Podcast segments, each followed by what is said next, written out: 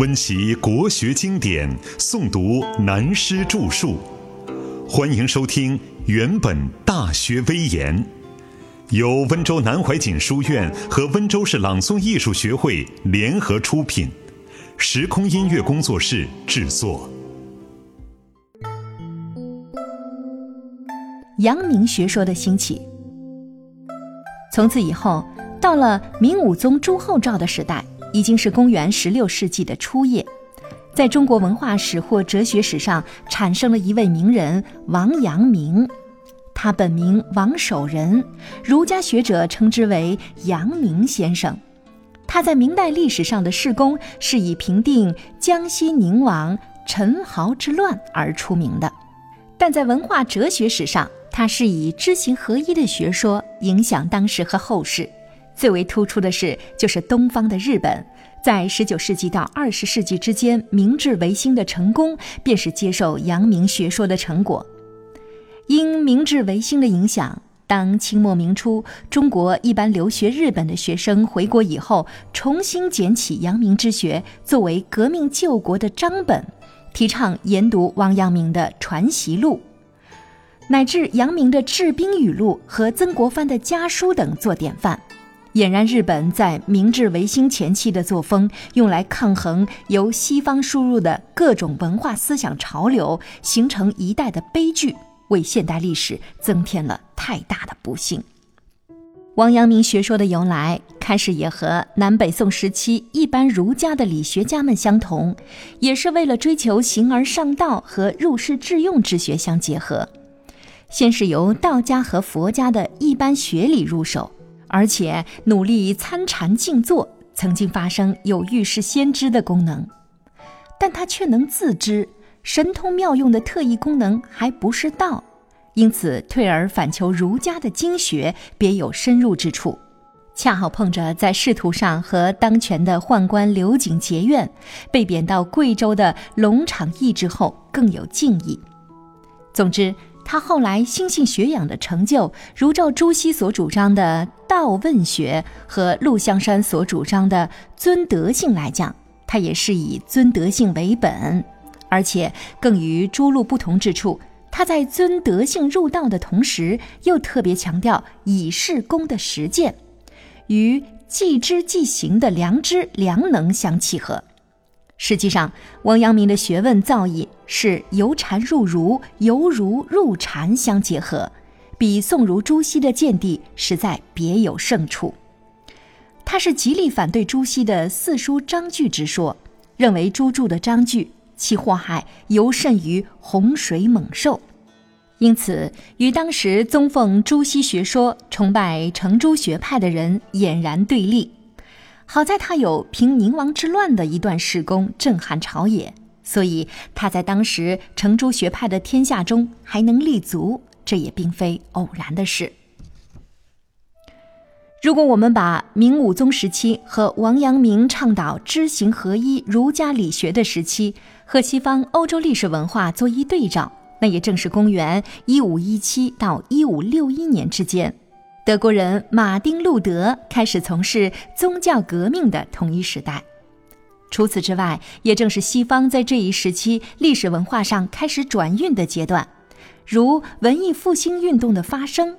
波兰天文学家哥白尼倡太阳中心及地动学说，维斯普奇发现南美洲东岸，哥伦布发现中美洲，麦哲伦远航周游世界一周成功。葡萄牙人到了广东，租澳门为通商地，为近世欧洲人到中国的开始。葡萄牙人又到日本的种子岛，首先掌握了东洋的贸易权。西班牙人征服了墨西哥，英国女王玛丽登位，敬信耶稣教，接着是女王伊丽莎白即位，例行新教。德国开宗教会议，重许信教自由，新旧教之争结束。法国新旧教开始战争。西方的欧洲在这个时期所发生的这些等等事故，和我们虽然还远隔重洋，说是没有关系，却是很有关系，所以也在此顺便提起大家的注意。至于明朝在武宗时期，因有王阳明的学说出现以后，同样也影响了道家和佛家出家的和尚道士，也有像王阳明参禅学道的出家人。王阳明虽然不像宋儒那样左批佛右批道，但对佛道两方多少也有威严。不过，他和宋儒理学家相同，对性命之理、人生的生命之学仍有存疑。他在晚年又研究道家的外丹或者为证长生，结果因为服食性食中毒而没。我们对阳明学说的是非暂不评论。总之，在明朝三百年来，特别注重以诸著四书为主的儒学影响所及。到了晚明时期，如对宫廷具有影响力的佛教大师憨山德清，便以。儒、佛、道三教一致观点，著有《中庸直指》，以及《老子道德经解》《庄子内七篇注》等。稍后，他的再传弟子偶益法师又有《四书偶益解》等著作。这些种种事实都在说明，由初唐年起到明末清初年间，有关儒、佛、道三家学说却已经历经纷争了千余年之久。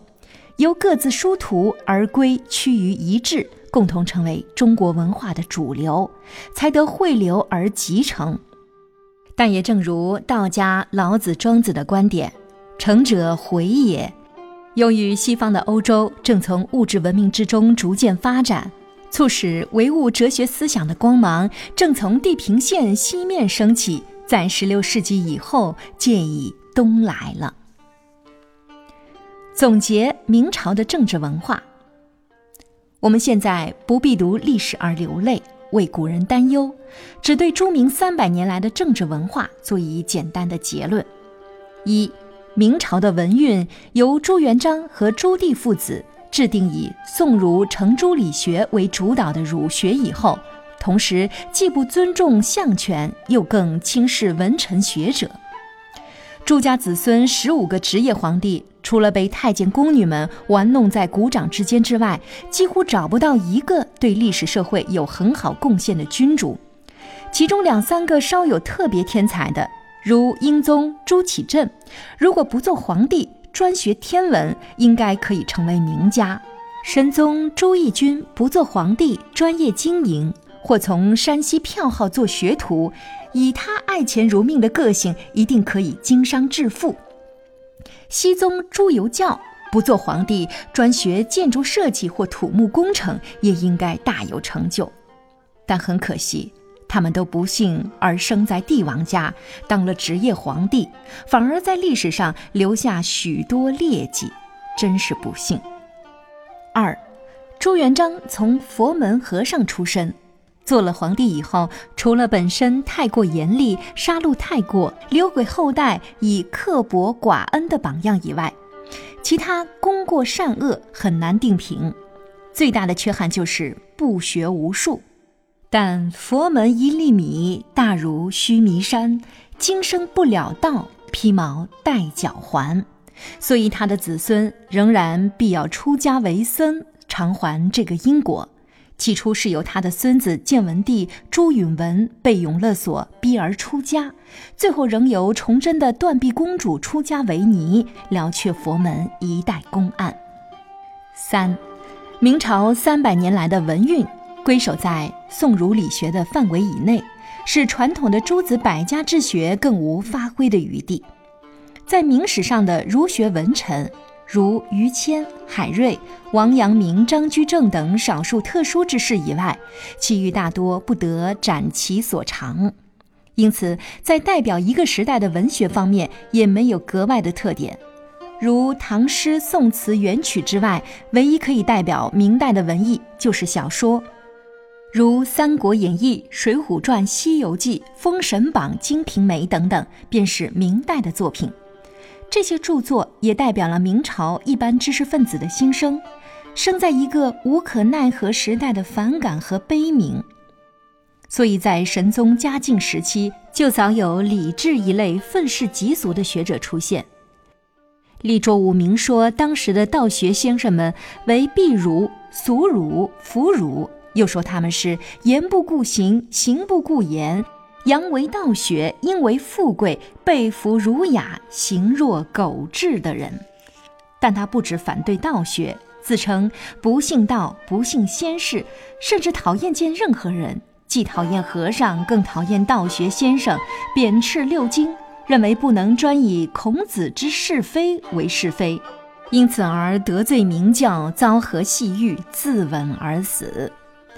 古人所谓的“明教”一词，就是指以儒家孔孟之教的意识形态，单是一个名字。有时便代表伦理的逻辑观念。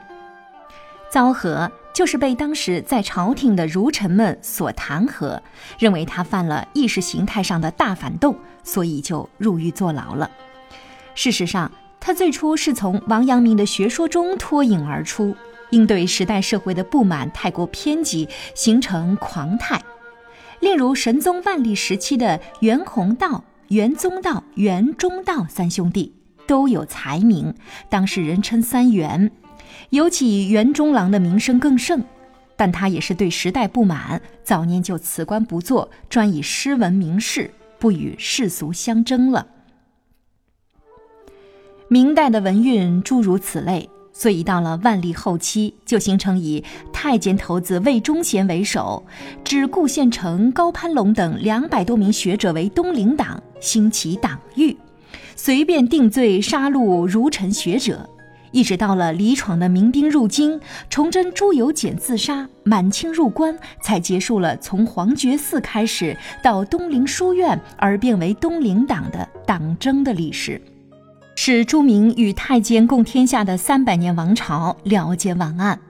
因此而刺激了明末清初的大儒遗朗，如顾亭林、李二曲。